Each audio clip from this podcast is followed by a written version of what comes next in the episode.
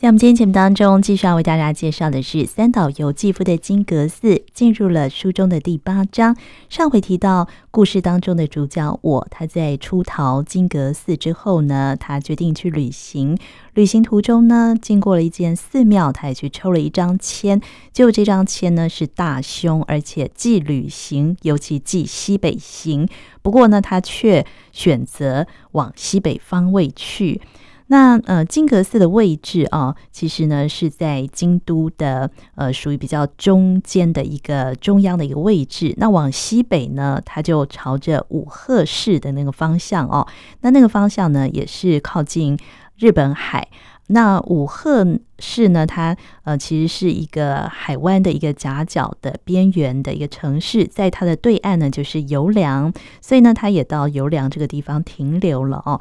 那上次呢就讲到呃，在游良这个地方呢，在靠近海湾的这个夏天的海的时候呢，他突然呢想起他第一次遇见柏木的时候啊，那时候柏木跟他讲了一句话，他说啊，我们突然变成残虐，是好比在暖和的春天午后。在被整割过的草地上，茫然眺望着流泻过树间的阳光，在嬉戏的那一瞬间，就是那么不经意的，这个脑海当中突然浮现了一种呃残虐的念头，呃，而他心中的这个念头呢，是非要把金阁寺烧掉不可。上回的第七章的结尾啊，就在这里结尾了。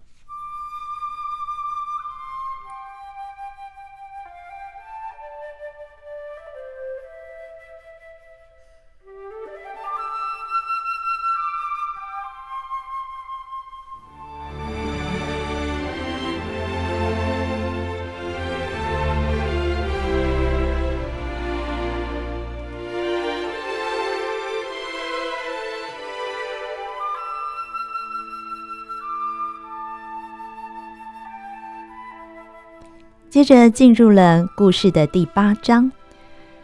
他说：“以后我继续走着，来到了宫津县的丹后游良站前。呃，这几个地方呢，都是靠近呃日本海的这个边缘的城市哦。那东武贺中学的毕业旅行的时候，我也走同样的路程，由这个车站踏上归程。车站前的马路上人影稀少。”可知道这儿是靠短短的夏天的热闹而做生意的地方。我想在车站前挂着海水浴旅馆游良馆招牌的小旅社歇宿。打开玄关的玻璃门，叫了一声，可是没有人回应。柜台上积着灰尘，关着雨窗的房间暗淡无光，没有一点人的气息。绕到屋后去。有个菊花枯萎了的小庭院，高处装个水槽，下面可供夏天游泳回来的客人冲掉附在身上的细沙。稍微离开一点，有个好像旅社主人的家眷住家，从紧闭着的玻璃窗传出收音机的声音。那突然高响的声音，反而使人觉得不会有人。我在两三双木屐散乱的玄关，乘收音机的空隙叫了几声，还是空等着。当潭天中太阳的阳光渗进来，而留意到玄关的木屐箱的木板上亮了一下的时候，从后面闪出了人影，一个仿佛身体轮廓融化般的胖而白。眼睛细的似有若无的女人在看着我。我要求住宿，女人呢也不说跟我来，就默默地反身向旅馆的玄关走去。房间是在二楼的一角，是向海的方向开有窗口的小房子。女人送来的手火钵，仅有的火气熏了长久关闭的房子的空气。那熏臭令人难耐。打开窗子，让北风吹在身上。海的方向跟刚才一样，云的迟缓沉重的嬉戏仍在继续着。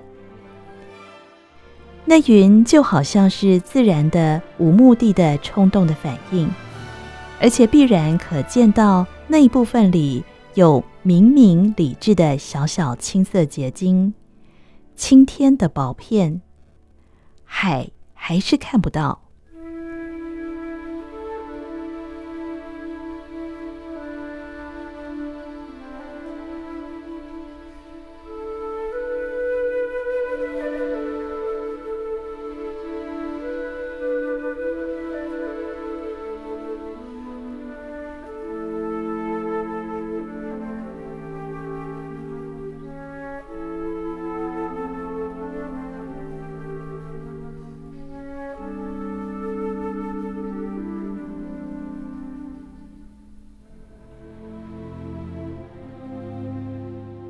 我在这窗边又开始追逐刚才的想念。我自问，为什么在我想烧掉金阁之前，没想到要杀掉老师呢？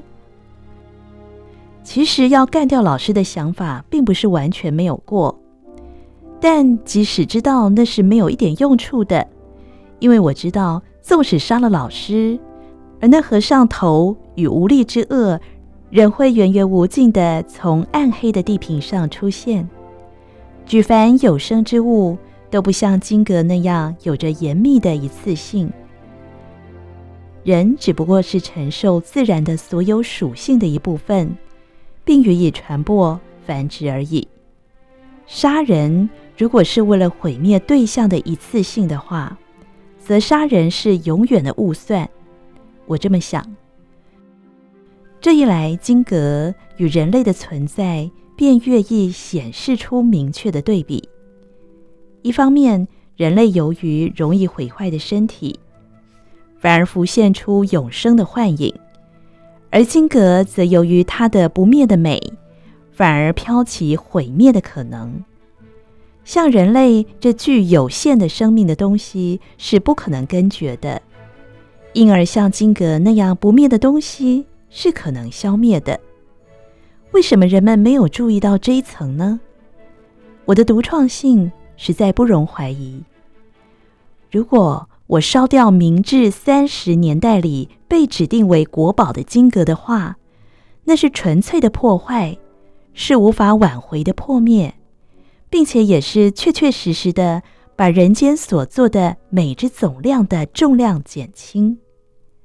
想着想着。甚至连邪虐的气也袭了我。烧了金阁的话，我自言自语，那教育的效果必更为显著吧。因为由于它，人们可以学到类推的不灭是没有任何意义的，可以学到但凭持续屹立于镜湖池畔五百五十年之久，仍然不能成为任何的保证，可以学到。我们的生存所寄于其上的自明之前提，明天将有崩溃的不安。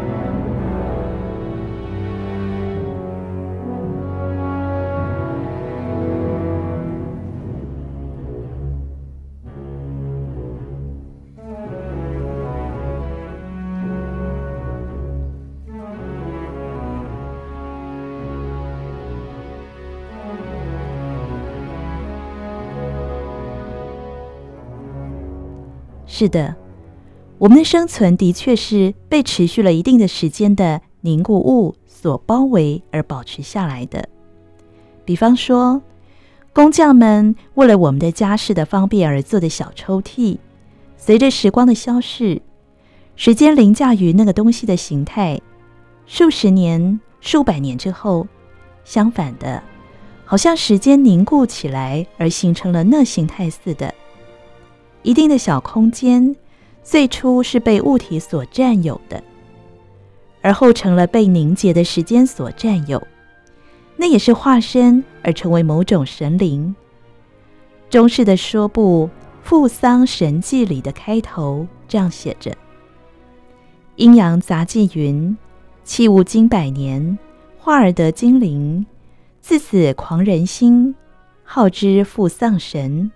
自此世俗每于立春前，家家扫旧具，弃于路旁。此之谓佛媒。我的行为将会告诉人们。”负丧神的灾祸，而从这个灾祸解救他们。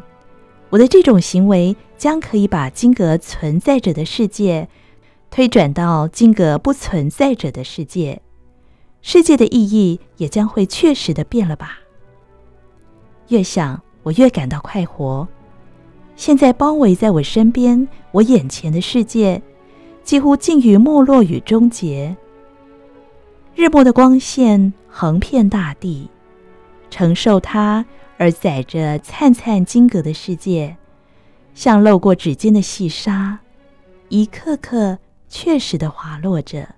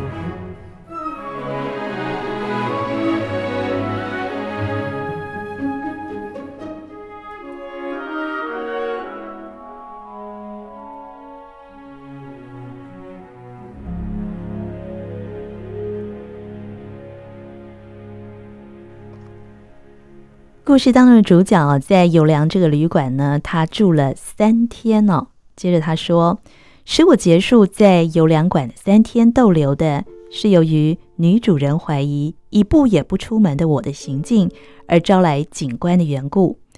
看到进到屋子里来的穿着制服的警官，我吓了一跳，但随即知道没有惧怕的理由。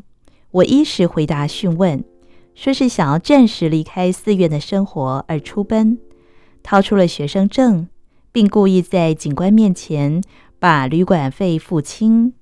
那结果，警官变成保护的态度，他即刻向鹿苑寺挂了电话，证实了我的话不假后。说要护送我回寺，而为了不伤有前途的我，特地换了便服。在丹后游梁站等火车时，下起阵雨，没有屋顶的候车室即刻湿了。警官带我进了车站的事务室，穿着便服的警官向我夸示了站长、站员都是他的友人，他把我介绍给大家。说是从京都来访的外甥，我理会到了革命家的心理。围着熊熊火焰的铁火锅而谈笑着的乡下站长跟警官，对于迫近眼前的世界的变动，近在眼前的秩序的破坏，丝毫也没预感到。把金阁烧了的话，金阁烧了的话，这家伙们的世界。将变貌，生活的金科玉律将翻覆，列车时刻表将混乱，这家伙们的法律也将成为无效吧。这些人一点也不能察觉，在自己的身旁有一个不露什么表情的未来犯人，正伸手于火锅上，这使我感到高兴。年轻快活的站员大声吹牛。下次假日要去看的电影，那是伟大、具够感人气象的电影，并且也不乏动作的场面。下个假日看电影的这个年纪轻、远比我狂傲活泼的青年，下个假日里将要去看电影、抱女人，而后一睡了之。他不断地嘲弄站长，开玩笑，被斥责，并不停地加些木炭。或在黑板上画什么数字，再一次想把我变成生活的魅惑，或即是生活的俘虏。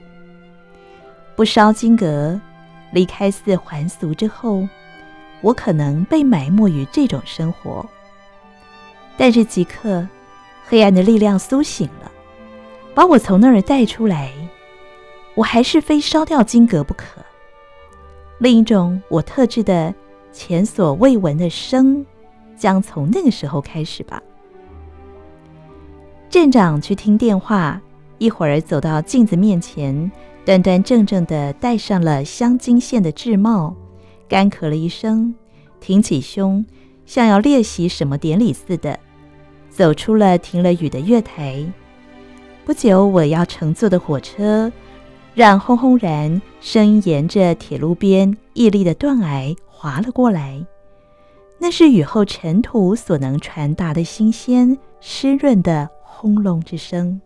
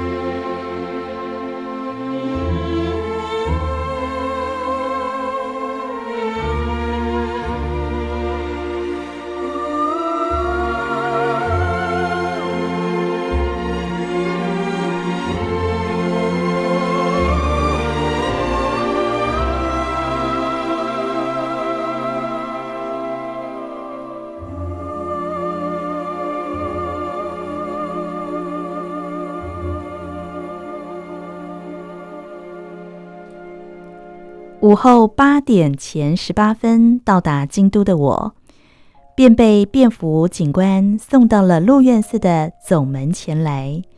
是微寒之夜，除了松林的连接的黑色树干，总门的顽强形状迫近时，我看到站在那儿的母亲。母亲刚好站在写着“犯者将依国法惩办”的揭示牌旁边，散乱的头发在灯光下看去好像是一根根白发竖立着。本来母亲的头发并没有那么白，只因为被灯光照射而看起来如此。被那散发包住的脸孔没有动。母亲小小的身体可意地膨胀起来。看起来好巨大。母亲背后开着的总门中央，前庭的暗夜扩大着，背着暗夜竖着唯一外出用的磨损了的缝金线的腰带，出不了的衣服穿得松松懈懈，站在那儿看起来就像死人的样子。我踌躇不前，我惊讶母亲为什么要来到这儿，但以后我知道了。原来老师把我的出奔通知了母亲，母亲受到惊吓，来到鹿苑寺就住了下来。便衣警官推了我的背，越靠近，母亲的身影变得越小。母亲的脸在我的眼睛下方，又丑又歪的朝上看着我，感觉从来也没有骗过我。小小的、狡猾的、深陷的母亲的眼睛。现在更令我知道，我对母亲的憎恶是正当的。没想到被这个人生下来的嫌恶，那深深的侮辱感，就因为这，使我与母亲绝缘，连复仇的念头都没有过。这个已经在前面说过了。然而羁绊则未曾解开。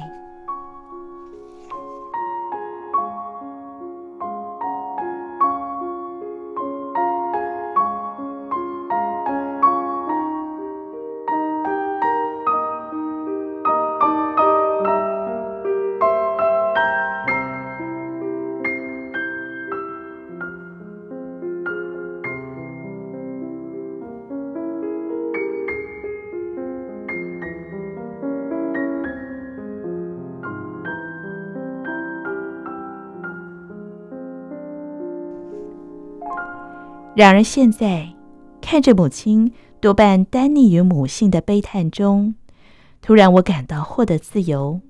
我不知道为什么，只感到母亲已经绝对无法威胁我。剧烈的被绞杀似的呜咽升起，正响之间，那只手伸向我的脸颊，无力地打上来。你这不孝的，不知恩的！便副警官默默地看着我被打，因为打来的指头紊乱，而纸上的力量丧失，倒是指甲像刨似的落到颊上。我看到母亲边打边不忘却哀求的表情，便把视线移开。过了一会儿，母亲的语调变了：“跑到跑到那么远，钱从哪儿来的？钱吗？从朋友那儿借来的。”真的吗？不是偷来的吗？干嘛要偷？好像那是唯一担心的事。母亲吁了安心的一口气。是吗？没有做什么坏事吧？没有。是吗？那还好。非向方丈先生道歉不可啊！我已经谢过罪了，但你非在道歉，请求恕饶不可。方丈先生是个宽宏大量的人，一定会留下我们的。但是如果你不改，妈妈就要死了，真的。如果不希望妈妈死的话，赶快改过做人，这样才能成为伟大的和尚。还是赶快去赔罪吧。我跟便服警官默默地跟在母亲后面，母亲对便服警官应打的招呼也忘了。望着竖着陈旧腰带的背影，我在想，使得母亲显得特别丑恶的是什么？那是，那是希望，湿润的、淡红色的、不断的发痒的，不服输于世间任何东西的，死死爬在污秽了的皮肤的顽固的皮癣似的希望，不治的希望。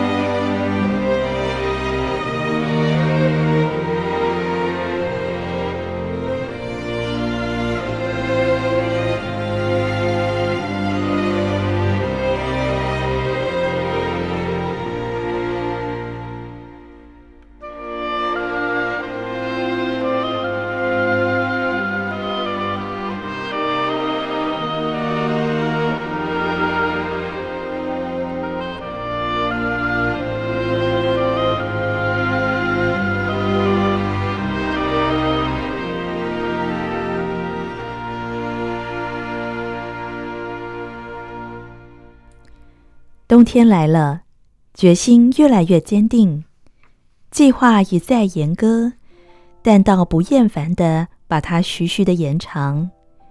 以后半年间，我烦恼的无宁是别的事。每到月底，伯母就催讨债，把加了利息的款项通知我，并随意张口骂人。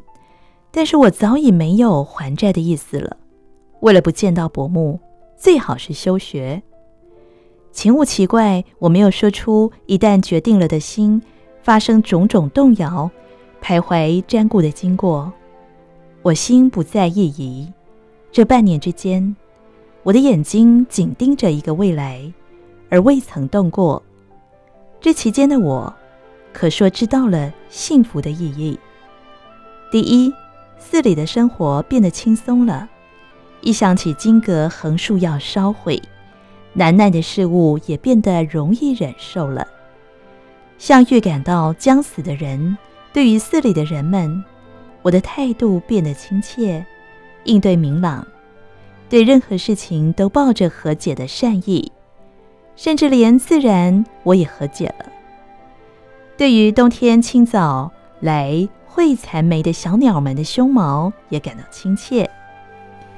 甚至对于老师的憎恨，我也忘了。从母亲、朋辈，从一切事物，我成了自由之身。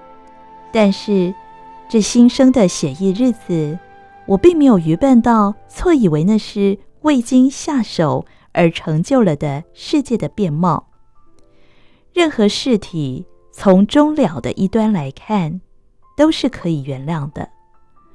把看终了的一端的眼睛据为己有，而且感到给予那终了的决断为我所握，这才是我的自由的根据。虽说是那样唐突的产生的念头，但是要烧掉金阁的想法，像定制的洋服什么似的，正合我的身，仿佛生下来我就立志要做它似的。至少陪伴病妇第一次看到金阁的那天开始，这个想法就在我的体内培育，等待开花似的。金阁在少年的眼中现出世间异常美的这件事，就已经具备了不久我将成为纵火者的种种理由。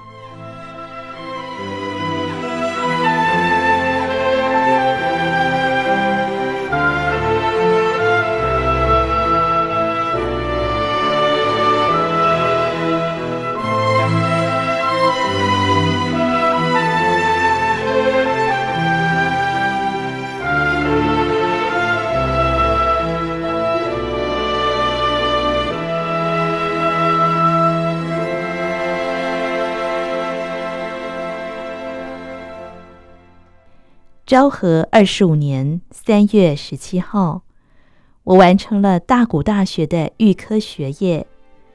过了隔隔年的十九日的生日，满了二十一岁。预科三年级的成绩真是可观，席次是七十九人中的七十九名，各科的最低分是国语四十二分，缺席时数是六百十六小时中的。两百十八个小时，超过三分之一。幸得佛的大慈大悲，这个大学里没有留级制，我得以顺利进到本科，老师也默认了。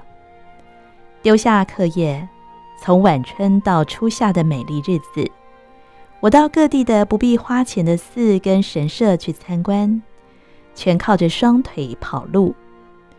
我能想起有过这么的一天。我走过妙心寺的前面的寺前艇，我注意到用同样步速走在前面的学生的背影。当他走向古旧低矮的香烟店买香烟的时候，看到那戴着制服帽的侧脸，是眉间紧迫、稀白而刻薄的侧脸。一看制帽是京都大学的学生，他用眼角扫了我一眼。像浓浓黑影流来似的视线，那时候我直觉地感到，他一定是纵火者。是午后三点，这不是适合纵火的时刻。迷失于柏油路面的蝴蝶，缠绕着香烟店前一朵衰萎的山茶花。白色的山茶花，枯萎的部分呈现像被火烧过的茶褐色。汽车好久不来，路上的时间停顿着。